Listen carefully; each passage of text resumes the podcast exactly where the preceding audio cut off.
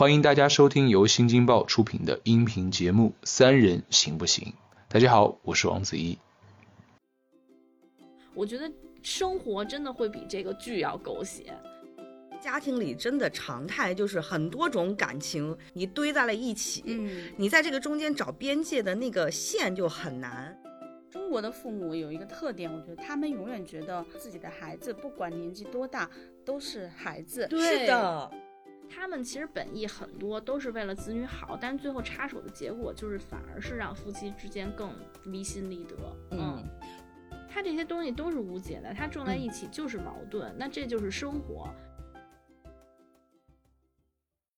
Hello，大家好，欢迎回到新京报文娱出品的播客《三人行不行》，我是小 T，我是小木，我是小玉。嗯，爱思考的我们又回来了。呃，最近呢有一部剧又在 热播，我们又聚在一起看电视了。啊，叫《新居》，里面呢，我们今天又拆解出了一个新的跟生活有关的话题，叫做家庭里面的边界感。其实我看到这个题的时候，我最开始我会觉得挺挺有想聊的冲动的，因为很多的时候我们生活里可能不太能够像心理学一样，你把那个边界感能够捋清楚。所以，请二位可以先介绍一下，我们今天大概可能会从一些剧情里面会聊到哪些东西。我觉得先从那个买房子借钱这个事儿入手，因为房子这个事情本身就是很多家庭会涉及到的一个问题。这是剧情里最开始会提到的引子吗？对，等于一个外来媳妇儿，然后呢嫁了一个上海当地本地的一个特别老实巴交的一个男的作为老公。嗯啊，这个男的呢就挺老实的，但是也没有特别有上进心，在事业上呢也就那样，自己也并不想。特别的又奋斗成什么样子？还有一个特别强势的，也很有能力的大姑姐，她的事业很成功，应该是投行的一个高管，呃，高管，收入很高。她的大姑姐呢，因为他们家母亲早逝，所以她大姑姐在这个家里边，实际上很早就是一个长姐如母这么一个角色，对她弟弟的很多事情呢，都管得非常的多，不管是结婚啊，后面的还有小孩啊这样子的。这个媳妇儿呢，在这个家里边呢，就承担起了照顾。一家老小的责任吧，嗯，还是挺辛苦的，嗯。但是后来呢，他的小孩子可能上学了，这个外来媳妇儿呢，她就想自己搬出去住。可是以他们，她和她老公的积蓄也就三万块钱，她看中的房子要两百万。在这个时候，她就想尽办法指使自己的老公去跟大姑姐要钱，甚至写好了台词，让她老公背好，在什么场合之下跟她大姑姐说。因为她的老公和她的大姑姐其实是双胞胎，呃，两个人出生相隔一天，可能也就是一个在头一天的晚上，另一个在第二天的凌晨吧。然后这就引发了家庭的矛盾。她大姑姐是不会想借给她的。嗯，这些关系都好真实啊。对，其实我特别想说一下我看这个剧的一个观后感吧，就是我我看到一半没有看完，我看那个好多评论都说，哎呀太狗血了，这里边的剧情越来越狗血。其实我反而觉得他这个剧本写的还挺好的，就是它里边没有哪一方你会觉得他特别不真实，或者是他很过激。其实站在每每每一方，你都挺能。体谅他为什么这么做的，没有什么特别多的对与错，只不过大家在各自的立场，在某些事儿上的这个利益产生冲突的时候，就会产生矛盾。我觉得。生活真的会比这个剧要狗血，所以我觉得它其实是浓缩了很多现实生活里边的一些矛盾的起因。为什么自古有一句话叫“清官难断家务事”？嗯，就我看这个剧，我就深有这个体会。所以我觉得这个编剧 还是挺厉害，他就是把这个事情写的谁都没有过错，但是呢，就是大家的矛盾激化到这儿了。而且涉及到借钱买房子这个事儿，我觉得在基本上每一个中国家庭都是特别容易引燃那种火药桶的一个线索。是的，对，而且我觉得可能每家都会有这样的情况发生。嗯。听了小木说的那个剧情，我就觉得这是生活里会常见的事儿。所以为什么说我们今天要聊这个边界的问题？因为其实家庭里真的常态就是很多种感情你堆在了一起，嗯，你在这个中间找边界的那个线就很难。你比如说小木刚刚说的。借钱那种事情，我觉得像财产边界这件事，我们小时候就已经遇到过很多次。比如说，都被爸爸妈妈把压岁钱收走过吧？哦，就从这么小的时候就能够感觉到有这种边界。你包括像有些亲戚，我不知道剧情里有没有提到，有些亲戚里面借钱的那种状态啊，大家就会觉得说啊，我们家就你最有出息，那个以后家里都指着你。有的时候，反正我个人来说，我是这种钱方面的事情跟感情堆积在一起，我就会很难受。我不知道剧情里有没有，就是又夹杂着亲戚间的感情，是的。又夹杂着钱，有很多是，就是我刚刚提到的小琴，她想跟她大姑姐借钱买房子这个事情，实际上就是夹杂了很多的那种感情。她大姑姐也确实他们家很有成就，两百万对她大姑姐来说也不是什么大事儿。对，这种情况，她大姑姐属于就是买个几千万的房子，就是也不眨眼那种，只是看有没有限购资格。对，哇，嗯。所以这个钱首先对他来讲不是难事儿，另一方面他的大姑姐是深知他弟弟是个什么样的人，也自己觉得很了解这个弟媳妇，他知道这两百万如果借出去的话不会要回来的，嗯，还不起的。哦，这是那个借钱人的心态，我揣测的借钱人的心态，因为他很知道他弟弟是个什么样的人，就是他弟弟是一个不太有上进心的这么一个人。你指望这个人每个月一两万的那个房贷能够还得起来，或者是他每个月积累一两万块钱，然后通过十年二十年的工作把两百万还给你，这个事儿很难很难想象。对，嗯，他就算。通过十年还给你 这件事儿也很夸张吧？其实相当于跟不还也没有什么区别。嗯，就是他知道对方可能没有这个能力去还，这借出去就是打水漂了。嗯，对，我觉得这是一方面，就是因为它里边有一句台词说，如果是你想买，就是他跟他弟弟说，说如果是你想买，那我借给你是没问题的。但是他觉得是他弟媳想买，并且他弟媳怂恿他弟跟他说想买房要借钱，这就会引起他的一些反感。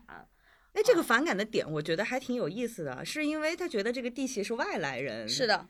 哦，在这个里面就掺杂了很多感情的。对，这感情很复杂，就是他对他的弟弟和弟媳，他是两种不同的情感。他首先要确认这事儿是他弟弟一心想要做的，他觉得我给你这两百万，就不是借了，我给你这两百万买房没有问题。但他弟弟是一个说我真的可有可无啊，觉得现在的状态也挺好的，跟跟父亲住和奶奶住在一起，那。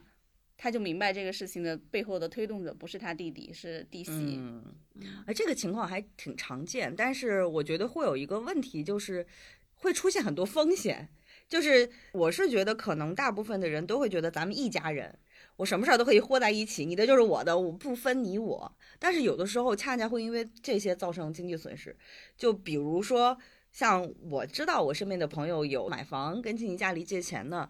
就会产生各种不同的矛盾，然后有的甚至可能借出去打水漂了。就是人的性格，你不是说我有这种血缘关系，说我就很惦记着你把这个钱还给你的。说我借了很多钱，对，然后找不同的人借了钱，我有也许有了钱之后，我优先还的是跟我不是血缘关系的人的钱，对，因为比如说我 同事，我不跟他还这个钱，我在这个。公司里就失去了信用，我在这个同事之间口碑就很差。但是，比如说是我的那个父母，那我可能会放到最后再还，会不会这样？会有，这就俗话说的，最亲的人伤的最深。对，而且我觉得，其实像我们父母那一代人，其实体会最深的，因为我们都是独生子女嘛。尤其像一奶同胞的兄弟姐妹，当他各自成家之后，那个边界感反而其实不太好把握，因为他们本身又觉得。一起长大的就都是亲人，但是各自成了家庭之后，其实你各自的家庭才是你首要的亲人和利益共同体。在这样的分别的利益共同体下，然后你要再去用自己的亲情互相打破、去交、互相拆借这个利益的时候，然后你再去分不清那个边界感，就会产生很多家庭之间的矛盾。对我记得，反正就是像发生在我父母那一辈儿，包括我听到我的朋友讲他父母之间借钱。像九十年代那会儿，经常就是亲戚之间借个三五万块钱，然后拖好几年不还的。后来还，后来也一直不还了。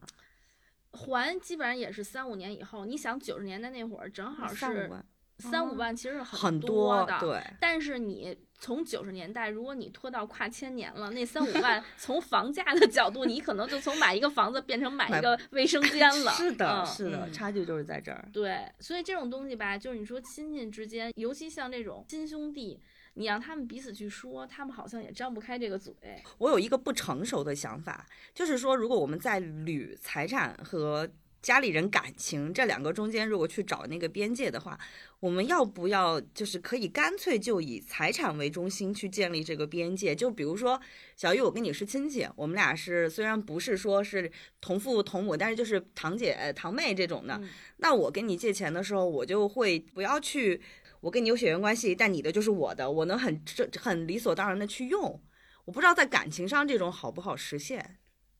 我觉得父母那一辈儿是很难实现的。嗯我举一个我自己亲身的例子，当时我们那个小镇上，我妈妈想要买房的时候，因为我妈妈她是非常罕见的，在那个年代也是独生子女，她没有兄弟姐妹，她就想上向我爸爸的兄弟姐妹们借钱买房。她其实知道谁谁谁家是可以借出来多少钱的，并且她就每家去谈。提的数额都是她衡量过后觉得合理的，并且告诉他们我会按照那个银行存定期的利息还给你们。嗯他这样一家一家谈过去，当然就有的人说他没有不不好借，反正各种拒绝，也有的就特别爽快的就借了，而且还借的比实际的多。后来我妈就会把这些人在心目中间分一个档次。都是都是我爸爸的亲兄弟姐妹，然后就是谁当年那个一语不发，马上就拿钱给我，甚至是把他的定期都取消了，还额外多借给我的。然后在我心目中就是我亲戚里边的优等的要对待的，他们有什么事情需要帮忙的时候我就要帮忙。有哪些我明知道他其实挺有余钱的，但是他就不肯借给我，找了很多理由的。然后那些理由后面又没有实现，比如说我家要办什么事儿啊，然后就会被他降一个档次。以后他们来找我办事情的时候，或者有什么事求到我的时候，我也会打太极，就是我妈的一个处事的方法。啊哎，我其实特别能理解你妈妈的这个心情，嗯。而且我就是真是觉得借钱这个事儿吧，是一个双向的，就是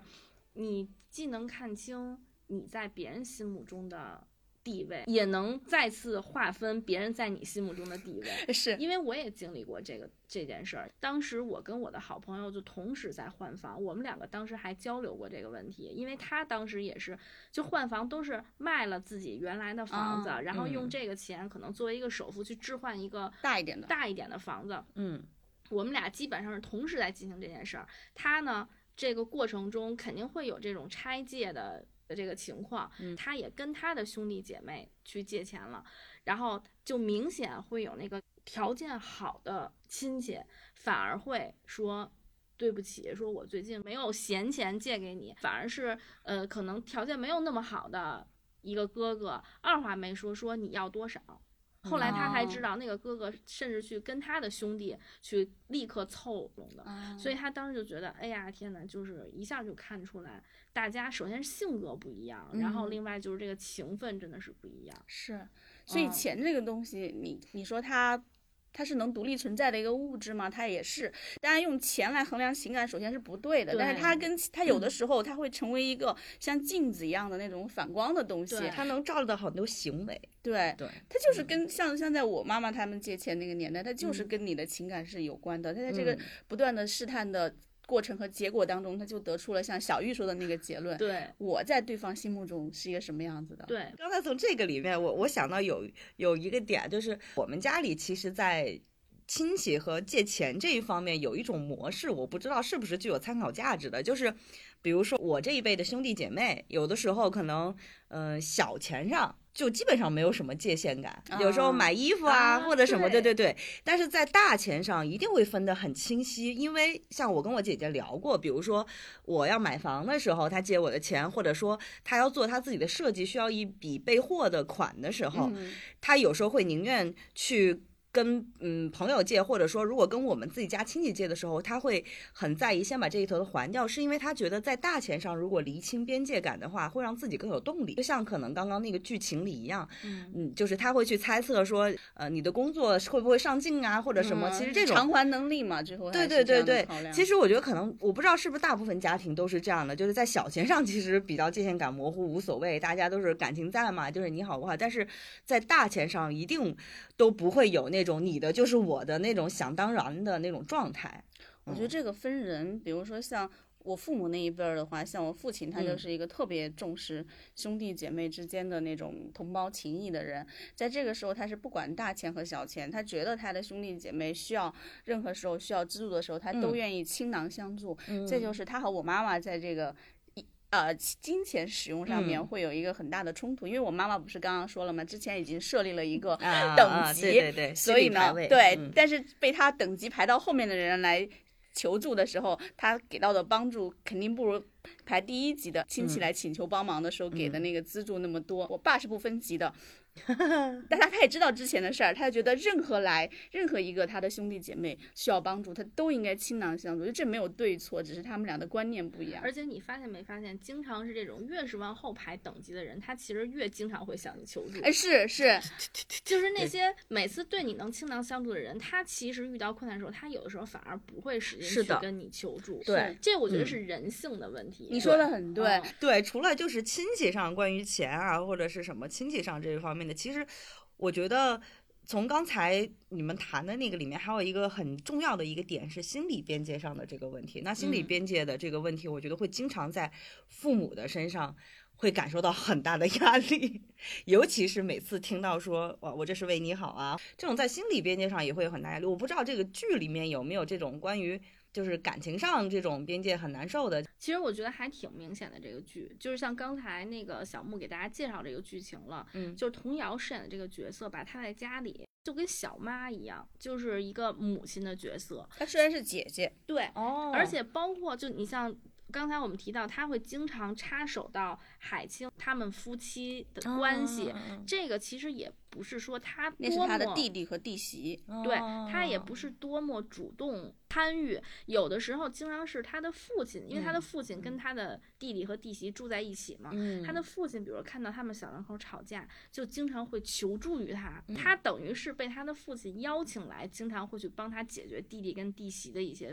关系和问。题，她就是一个那种女主人，她虽然说已经独立出去了，不在这个家里了，但他们家里的女主人是缺位的，她的弟媳不算是、啊是一个女主人，是一个外来的人等于嗯。她爸爸有什么事情，家庭问题，他爸爸又觉得他自己搞不定，他就会去给他女儿打电话说，哎，你弟弟和弟媳又吵架了，为了买房子的事儿又吵架了，你快回来那个解决一下。因为他这里边，我觉得他父亲那个角色还是挺善良的一个人。嗯。他就是出于对儿女的关心，其实包括我们生活里也一样，嗯。很多父母介入到儿女的婚姻呀，或者介入到儿女的一些事情啊，就是其实他都是出于一个关心和我是过来人的角度。为你们好，对对，就是为你好。对，然后吧，他们就会把他们的一些观念或者他的站在他角度的一些担心强加于你，嗯包括像你，你像我知道我身边呀、包括我看到很多这种社会现象，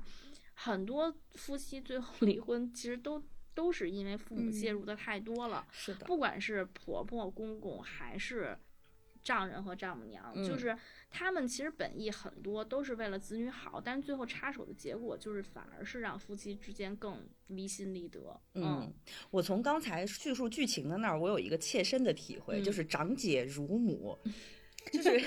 我希望我姐不要听到这个，我我是独生子啊，但是因为我们家里就是可能我外公原来就是救人去世的，他就是很很早就去世了，相当于就是我妈妈那一辈都是几兄弟相依为命长大的，所以本身从他们那一辈开始就有一种长兄为父或者是那种状态，对。嗯然后到我这一辈也受了影响，姨的女儿在我们家那辈是最大的，然后我是家里最小的，特别关心我的状态。嗯然后呢，我觉得中间会有一个表达方式的问题，嗯就是呃像小玉说的，嗯，这种边界感的侵入的压力是来自于我特别关心你和我觉得我走过很多弯路，你不要再去吃哎亏。嗯对，我就记得我有两个姐姐，她们表达方式不一样，但是出发点是一样的时候，你那个感觉就不一样。我那个长姐为母的那个 姐姐 那个姐姐呢，她就会，比如说，她很在意你说你在北京过得好不好，然后她就会要鼓励你说你去找一个稳定的职业啊或什么。但是呢，她的表达方式是什么？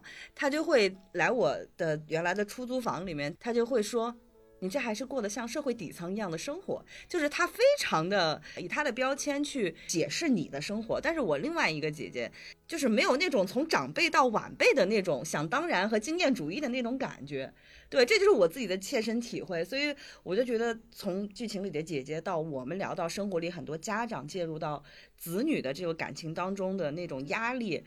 我真的我觉得应该还挺常见的。嗯嗯中国的父母有一个特点，我觉得他们永远觉得自己的孩子不管年纪多大，都是孩子。是的，哪怕你嗯可能已经三十多、四十多了，甚至你已经都有自己的孩子了，还你自己的孩子可能都上学了，他还是觉得这还是我的孩子，他还是以这个人处在一个需要他呃保护、引导、关照就这种状态里边，他就不断的需要。哎呀，说不好听点叫说教，然后说好听点叫做引导人生，这种这种情况非常的常见。这是一个中国父母很少能有跳出这种思维的时候，他们就会指导子女的人生。但是中国的社会呢，在这个起码二三十年里，它变化特别的大。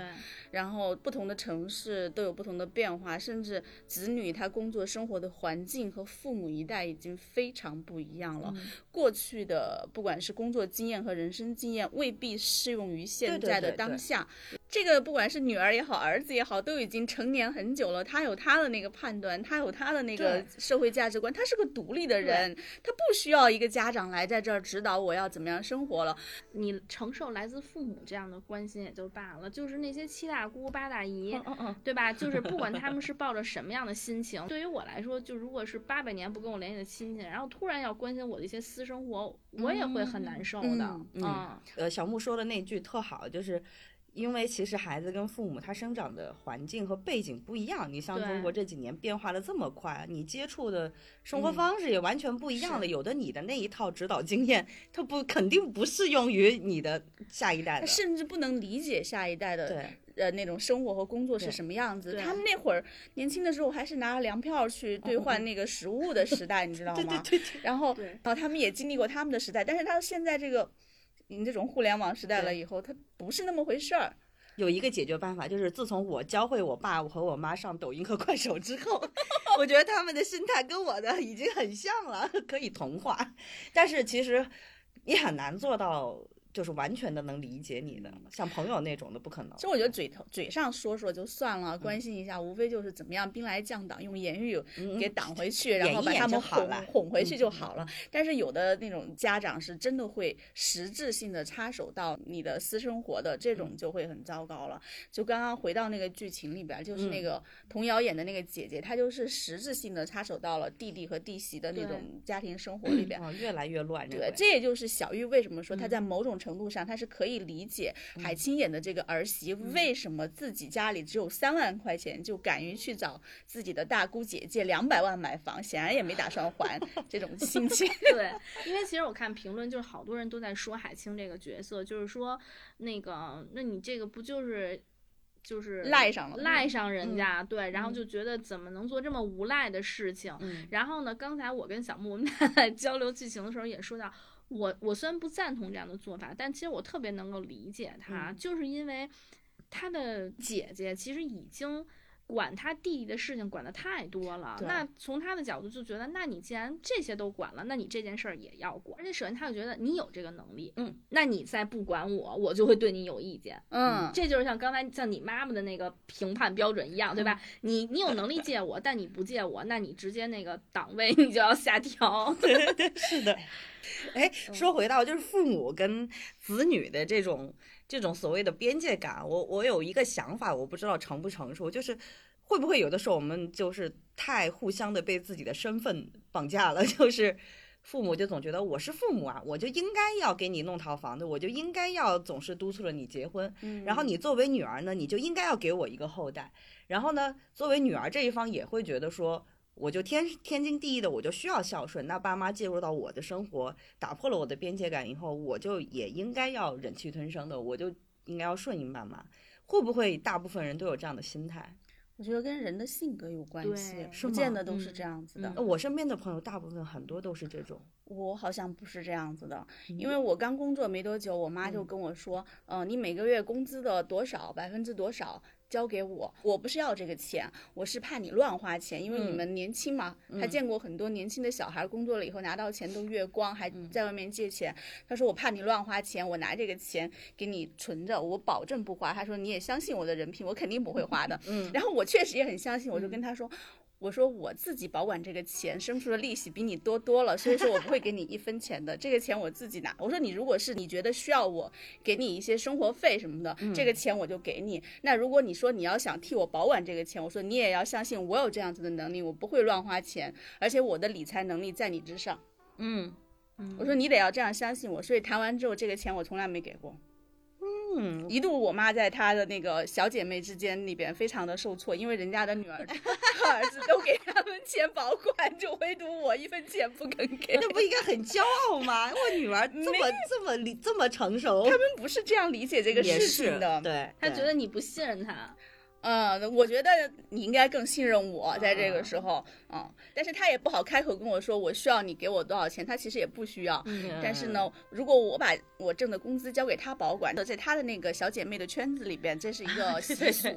小姐妹，你说我我太理解阿姨的这个心态了，因为我跟我妈经常交流嘛，我妈也是会因为这种，就是我觉得我女儿可能不信任我，或者是她跟我的感情浅了，她就会很难受，会嘤嘤嘤的那种。就是有的时候你说，比如我跟我妈，我来北京比较早，十八岁就来了，那可呃不啊是对，十八岁就来了，那很很长一段时间就没有。跟爸妈住在一起，那即便爸妈来北京的时候，我有时候也会需要有一个自己独立的空间。嗯，我觉得这是很正常的事情，但我妈就不不觉得，她就会特别想说你你去逛街你也带着我，然后嗯、啊吃饭你能尽尽量回来吃饭你就尽量回来吃饭，然后比如说一周里面大概吃饭少了那么几次，她就会觉得我们的感情是不是淡了？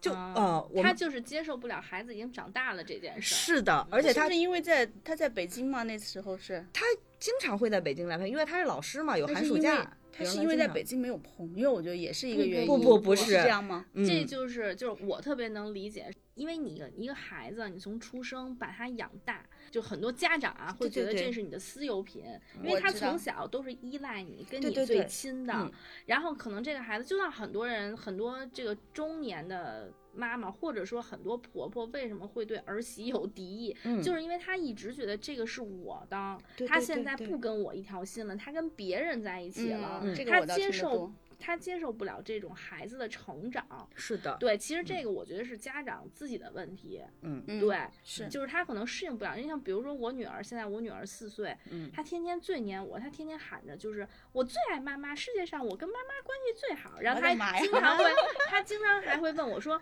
妈，她第一次问我的时候，我没有反应过来，她说妈妈谁是你最好的朋友？然后我就说了几个跟我关系非常好的那个阿姨的名字，我说这几个阿姨你都很熟呀，那个他们都是我很好的朋友啊。他就哭了，他说难道不是我吗？没有听到自己的名字最好。的朋友难道不是我吗？然后，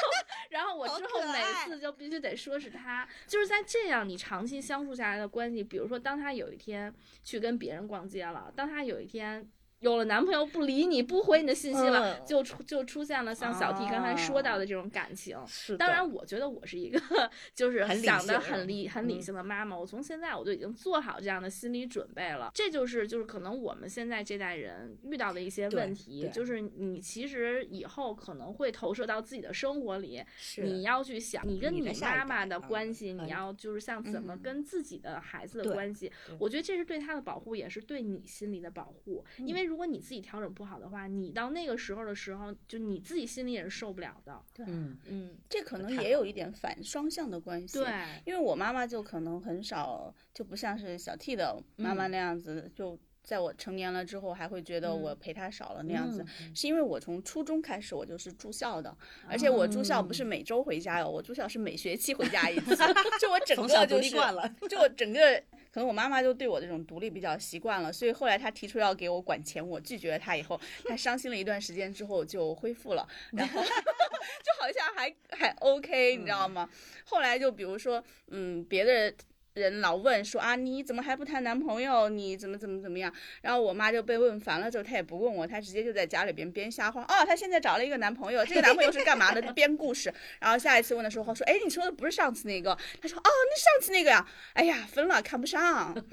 哎，真的，我发现再生家庭父母这边以及亲戚那边有演技，就最好能发挥出你的演技，这样很多事情能息事宁人。对，但是其实，在有一种关系里面，家庭关系里面是不能够有演技的，就是我觉得是不能有演技的，就夫妻关系。可能也得要演技吧。啊真的吗？我我也觉得是需要演技的。那可能我还是处在那种 不成熟爱情的阶段，我觉得有演技我会很伤，我就会拿出我妈妈的心态，我们俩的感情淡了，你有演技。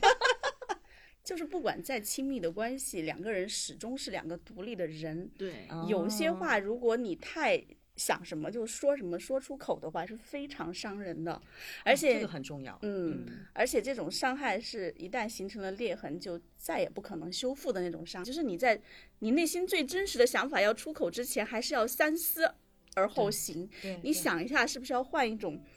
委婉的方式，嗯，来表述或者说不表述，其实也不影响，就算了吧。也是。对，其实我们俩说的那种演技，不是说你要骗对方，或者说我其实是跟小姑娘约会去了，但我不能告诉媳妇儿那种演技。对对对。我们俩所说的演技，就是当你人性的劣根性要冒出来的时候，你是不是首先要。反思，然后其次是，即便你想跟对方甩一下这个小劣根，然后你要让对方用他能接受的方式。其实大家彼此就是过了这么多年都是很了解的，他也知道你在耍你的小劣根，但是你的那个表演的方式让他能够接受，啊，他可能就会很心甘情愿的去配合你。哦，哎，那在夫妻这个方面，新居有没有反面案例或者是正面教材？哎，我觉得那个。童瑶演的那个角色顾青瑜和她的结婚的那个就冯绍峰演的那个丈夫，叫施源，他们俩其实也是一直在演戏，但那种演的就很对，就是比较差的一种演戏。他们双方以为为对方好，然后瞒住了很多事情。我觉得他这个和我和小玉刚刚表达的那种演是不一样的。这种是包不住的，它不是一个情绪，不是一个什么意念。你情绪和意念、想法，你就你的脑海里边，你只要不说出去，没有人知道。但是呢，你做的事情，你要想瞒住，还是挺难的。这个事情一旦给爆发出来以后，就很难受。比如说那个谁，诗源的父母亲，他是一个患有肾病的人，他需要进行肾移植手术，但他们家当时经济条件很糟糕，是没有这个钱的。嗯。呃，然后那个童瑶演的这个角色，他其实他自己很很富有。刚刚我们开篇也聊了，几千万的房子，他不当回事儿，这个钱。嗯，他按理说呢，就如果说是一般的那种家庭呢，可能就是妻子出了这笔钱给这个婆婆换肾，也很正常，对吗？但是世源这个角色，他内心是特别的那种有那种自尊，也可能理解为自卑，过于自卑，因为他以前小时候就跟这个女孩子认识，那会儿他是他们家是更好的一方，可能因为知青下乡，然后去到了一个比较呃贫困。的地方，然后学习也很糟糕，然后就是高考还没有考好，所以他后来混得很差。但他混得非常非常差，人生特别窘迫的时候，恰好遇到了这个混得很好的当年的青梅竹马。在这个时候，他那个谁，他老婆就想了一个办法，跟那个医院的医生串通了，然后说这个是有一个慈善基金会，正好选中了你们。哦。然后呢，负担一切的费用，然后呢，就由这个事情给她的婆婆换了肾了。然后换了肾之后，你觉得这应该是一个皆大欢喜的结局吧？现我觉得这个剧的现实之处就在于，这个事情后来被揭穿了以后，没有一个人好过。就是冯绍峰演的这个施源这个角色，他非常的不能接受这一点。他就是明白你对我好，但是这种对我好的方式，我自尊心上就真的是接受不了。然后包括他的妈妈是一个特别自尊的，也是自尊心极强的一个那种女性。她当时说：“我如果知道这个钱是我儿媳出的，我就等死好了。”然后他们俩的关系就由此很。急转直下，很崩溃。对，而且我觉得就是他的剧情里边的一些小细节也展示诗源这个人，他本身其实是有点大男子主义的。嗯，比如说他刚一开始见面，他觉得男生要送女生，嗯，男生要请客吃饭，就是他会有一些这种所谓大男子主义的一些特点。再加上刚才小木介绍的这个背景，就是他本身又有这种经济上的悬殊，嗯，生活上的悬殊，人生经历的落差，对，然后他就是自卑心非常的强，他等于。是一个挺中产的、挺好的一个家庭，然后突然之间坠落到了社会底层，既有那种自尊，然后内心的又有那种特别自卑，然后非常的挣扎，特别的要面子，尤其是这种人，他。面子对他来讲是极度重要的。那作为妻子，那现在应该怎么做呢？那怎么？所以这是无解的，我也想不出来有什么好的办法。我我在想啊，我们刚才聊的所有的东西，其实从某种程度上都是无解的。比如说亲戚之间的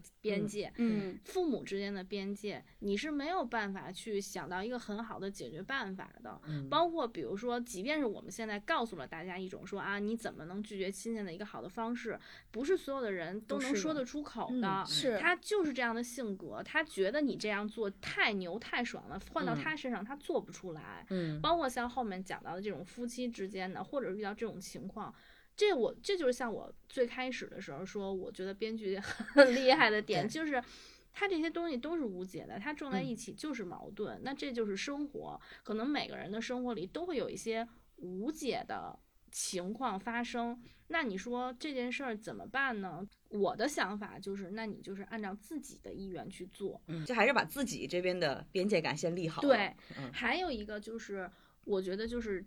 人不要想着去改变任何人，不管是亲戚、现实父母还是老公、嗯老婆，就是。你没办法彻底改变一个人，当然你可以说去尽力影响他，所谓的潜移默化，但是真能把他影响的改变多少，这个东西不要去给自己设立目标。是嗯这个剧里边，像是海清演的那个角色，她就一直想影响她的老公啊，因为她老公就是一个人非常的善良，对然后也很憨厚、嗯老实，但是就是不上进。然后姐姐给他找了个工作，他也不好好干，然后有时间了说是去考财会证，实际上是去网吧里边玩游戏。嘿，然后，对吧？就人都是一个优点嗯和缺点并存。海清觉得我就应该是不断的 push 他，我逼着他去好好的努力上进，嗯最后的结果非常的糟糕，最后的出了意外，然后这个人没了。然后他再后悔，只要他还能活着，我绝不去逼他。就是说，我觉得很多时候呢，就把这个事情看开一点，尤其是女人，不要想着去改变一个男人，是改变不了的。啊、我觉得，但是呢，女性呢，很多时候在年轻的时候特别容易，特别容易认为自己有能力去改变一个男人，或者是认为自己在爱情里边可以改变一个人。这是常态，百分之八九十都是对，这样因为一旦爱嗯情是那个荷尔蒙上来之后，嗯我觉得在这个里边，不管是圣母光环也好，或者是嗯什么也好，就是能改变这一切。但实际上，最后结果，现实都会告诉你，不可能改变的。嗯男人觉得我年轻的时候我可以改变世界，然嗯后到了人到中年之后，你去问一下他们，还改变世界吗？还是改变自己适应这个世界吧。所以小小玉说的这个心态，我觉得对我来说也很适用，就是嗯你就改变自己的心态，对，就像小木说的，你把你自己的边界感给给整理好了，然后你能够接受你做出这件事情之后的最坏的结果。那就行了。其实这种成长的不同步，在亲密关系里面也是很常见的。嗯，也很正常。嗯我觉得大家磕剧吧，嗯喜欢看 happy ending，但是现实中间呢，就是人生不如意者十之八九，这嗯是真实的现实。嗯那人生不如意者十之八九的情况之下，无非是让自己自己的逻辑能够自洽。就像刚才我说的，好自己的心理建设，你做好自己心理建设的结果就是你自己受伤害会少一点。嗯啊、这可能就是唯一的区别。嗯还有就是自己做心理建设呢，这一点其中有一点就是要让自己变得宽容一点。，对，就如果你对对方或者是不管你是磕的 CP 还是真实的 CP，你对对方的要求过于高，嗯或者是把它想象为自己想象中的那样子的一个标准，然后最后呢就会自己的宽容度变低，你得接受人是有缺点的，对。任何人都是有缺点的。我我认识的一个一对模范夫妻里边的丈夫曾经说过一句话，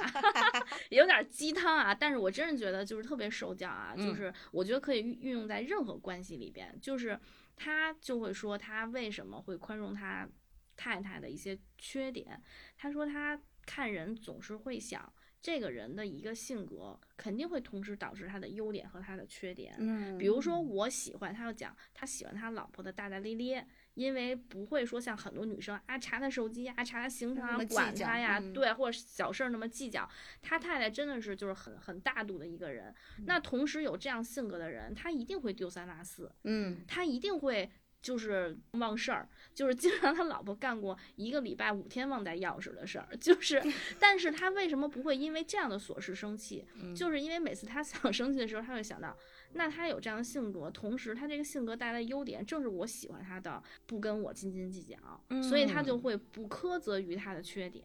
我觉得这件事儿是运用到任何的人身上都可以，你可以这么想你的老婆，可以这么想你的父母、你的嗯同事，你的同事、你的领导，嗯你都可以这么想。嗯，对吧？就是我觉得这样的话，你就会变得宽容。你不可能要求这个人什么事儿都配合你。是的。嗯，因为其实生活它真的就不是剧里演的那样的，各种巧合呀，或者各种刚刚好的这种。其实我我我今天看到有一个采访里面说的有一句话，我觉得就是生活的呃正常的状态就是一群人在。贪嗔痴的这些里面打滚，这个画面就是这个样子。我们今天其实讨论说家庭关系里的边界的这个，其实最后的落点，我们发现可能也真的是没有任何一种方法能够说你真的有一个边界感的东西，而且这也不是一个说你确立了边界你就能摘得清楚的问题。你在家庭里面，尤其是这种情感浓度这么高的一个场域里面，你不可能去划线的。对，那能做的只有我们自己。内心里边，对，而且内心里面自己画一个线，你不能要求别人也这么画线。是的，甚至有的时候，由于这种情感浓度特别高，别人来过这个线的时候，你内心觉得哎呀他过线了，但是说嗯我还是要借钱给他，没办法。对，在家庭里会遇到这种情况，是不是？这没办法，你只能忍他，对吗？嗯，就像嗯，今天小玉也说了，小木也说了，就自洽吧，就是你的那个自己的状态调整好了。能开心一点就行了。对，你看你的预期都调到低了，然后对这些事情你觉得哎，还没有我想的差。对呀，不挺好的吗？还有惊喜。我觉得就是两方面吧，就是一方面对自己放低要求，呃，然后做好自己的心态，对吧？就是心理准备。我觉得现在是小玉，其实想说放低自己的预期，不是放低要 求。对，放低预期，然后做好自己的心理建设，然后另外就是对别人就是尽量宽容。放低要求，这样自己也能开心。对，嗯，对，好吧，这一期我们就先聊到这吗？好的，嗯，那下一期我们再见，再见，拜拜拜拜。